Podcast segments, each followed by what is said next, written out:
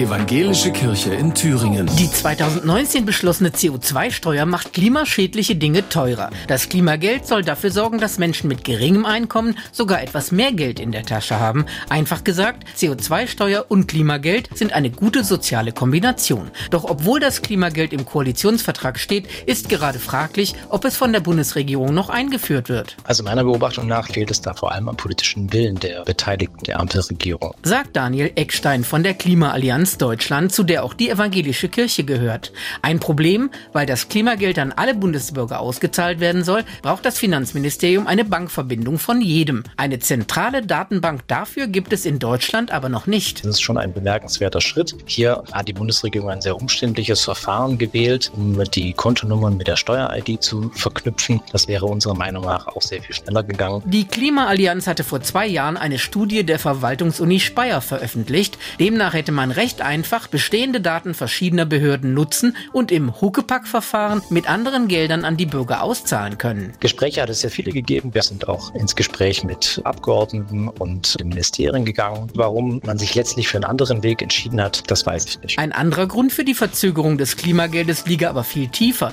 In den Klima- und Transformationsfonds fließe nicht genug Geld. Großteil der Klimaschutzmaßnahmen wird aktuell über den Klima- und Transformationsfonds finanziert. Und der ist angewiesen auf Einnahmen aus der CO2-Bepreisung. So eine große Herausforderung wie den Klimawandel kann man nicht begegnen, indem man nur die CO2-Bepreisung als Finanzierungsinstrument heranzieht. Da müssen auch im Haushalt Mittel bereitgestellt werden. Stattdessen sollte mehr Geld aus dem Bundeshaushalt in den Klimafonds fließen, findet der Klimaallianz Referent für Klimapolitik und soziale Gerechtigkeit. Klimatransformation macht ja einen großen gesellschaftlichen Umbruch notwendig, der viele Chancen beinhaltet. Aber dazu müssen wir auch uns Menschen in die Lage zu versetzen, an diesem Wandel teilzuhaben. Und deswegen muss dieser Wandel sozial gerecht ablaufen. Andrea Terstappen, Antenne Thüringen, evangelische Redaktion.